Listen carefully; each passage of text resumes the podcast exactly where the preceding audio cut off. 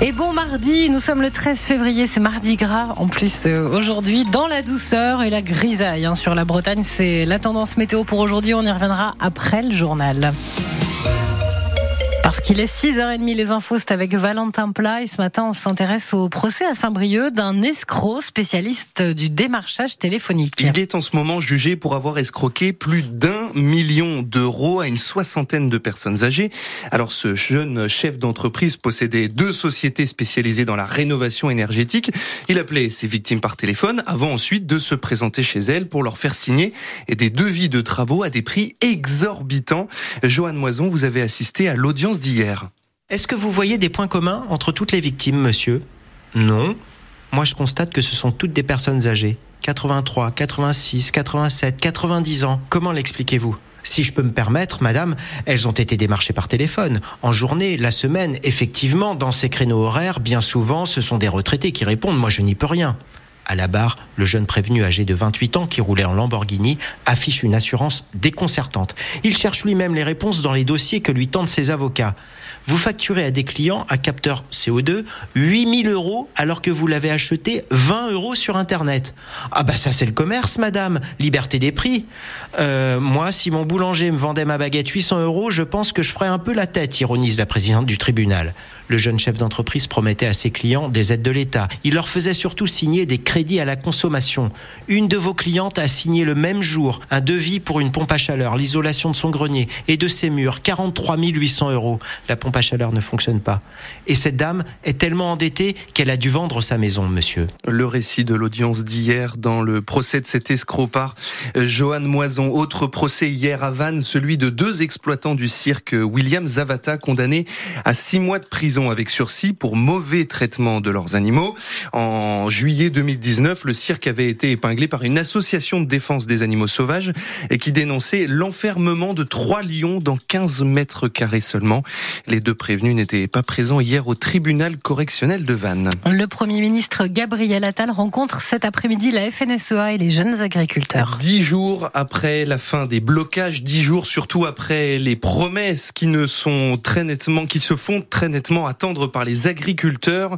Il faut accélérer le tempo, affirme hier le président de la FNSEA, Arnaud Rousseau, euh, qui menace l'exécutif d'un retour des blocages si les annonces ne sont pas mises en place rapidement, alors que le salon de l'agriculture doit débuter dans 15 jours maintenant. On en parle sur France Bleu Armorique aujourd'hui avec le président des jeunes agriculteurs en Bretagne. C'est à 7h45. Elle avait le siège de Gabriel Attal il y a encore quelques semaines. Elisabeth Borne est de retour à l'Assemblée nationale, mais comme simple députée. Elle qui avait été élue dans le Calvados en 2022 sans jamais siéger au Palais Bourbon. La rentrée scolaire de septembre se prépare déjà dans les écoles maternelles et les élémentaires publics avec en toile de fond la fermeture de plusieurs dizaines de classes en Bretagne. En Ille-et-Vilaine par exemple, 84 classes sont menacées de fermer contre une cinquantaine d'ouvertures.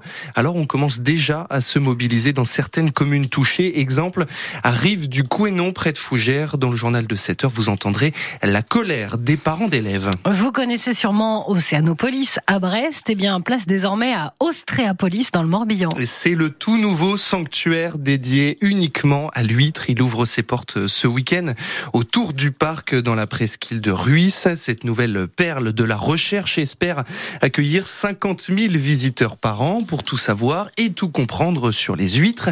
Et Frédéric Collat, vous avez eu la chance de découvrir ce lieu en avant-première. Ostréapolis autour du parc, c'est un vieux projet. L'idée date d'une quarantaine d'années, relancée en 2017 par le maire François Mousset. Ça date des années 80. L'époque, le maire Célestin Boulico avait eu cette idée de, maison de l'huître pour mettre en valeur euh, l'ostréiculture locale, sachant que euh, l'ostréiculture sur la commune, ça a démarré au milieu du, du 19e siècle. Donc c'est aussi vieux que la commune. Je me disais à Guérande, on met le sel en valeur, tout le monde en est fier. Et eh ben, j'aimerais aussi que tout le monde soit fier de, cette, de ce métier euh, d'ostréiculteur. Quelques années et 3 800 000 euros plus tard, le projet est concret avec un bâtiment qui ressemble, et c'est évidemment voulu, à une concession ostréicole. À l'intérieur, tout ce que vous avez toujours voulu savoir sur l'huître, notamment grâce à une expo permanente élaborée par Morgane Mérès. On a à la fois du multimédia avec des reportages où simplement on regarde et on apprend quelque chose. Il y a aussi des manipulations, il y a une paillasse interactive où on manipule des huîtres et ça lance des reportages. Mais aussi des maquettes, on a l'évocation d'un synagogue où on peut s'amuser avec la voile, enfin, voilà, on a varié les choses. Et aussi tout le volet environnementale et puis penser pour le futur, puis bien sûr de mettre l'eau à la bouche euh, des visiteurs. Ostréapolis accueille également une expo temporaire, une boutique de produits locaux, un centre de recherche et une cuisine car l'huître ne se déguste pas que crue. Comptez 7 à 10 euros pour l'entrée. La visite guidée de Frédéric Collat à Ostréapolis, le repère de l'huître dans le Morbihan, qui doit donc ouvrir ses portes ce week-end, le 17 et 18 février. Loin des huîtres du Morbihan, loin surtout de ses concurrents directs, Charles Caudrelier poursuit sa remontée de l'océan Atlantique, toujours en tête de l'Arkea Ultimate Challenge. Armel Lecléache et Thomas Coville complètent le podium.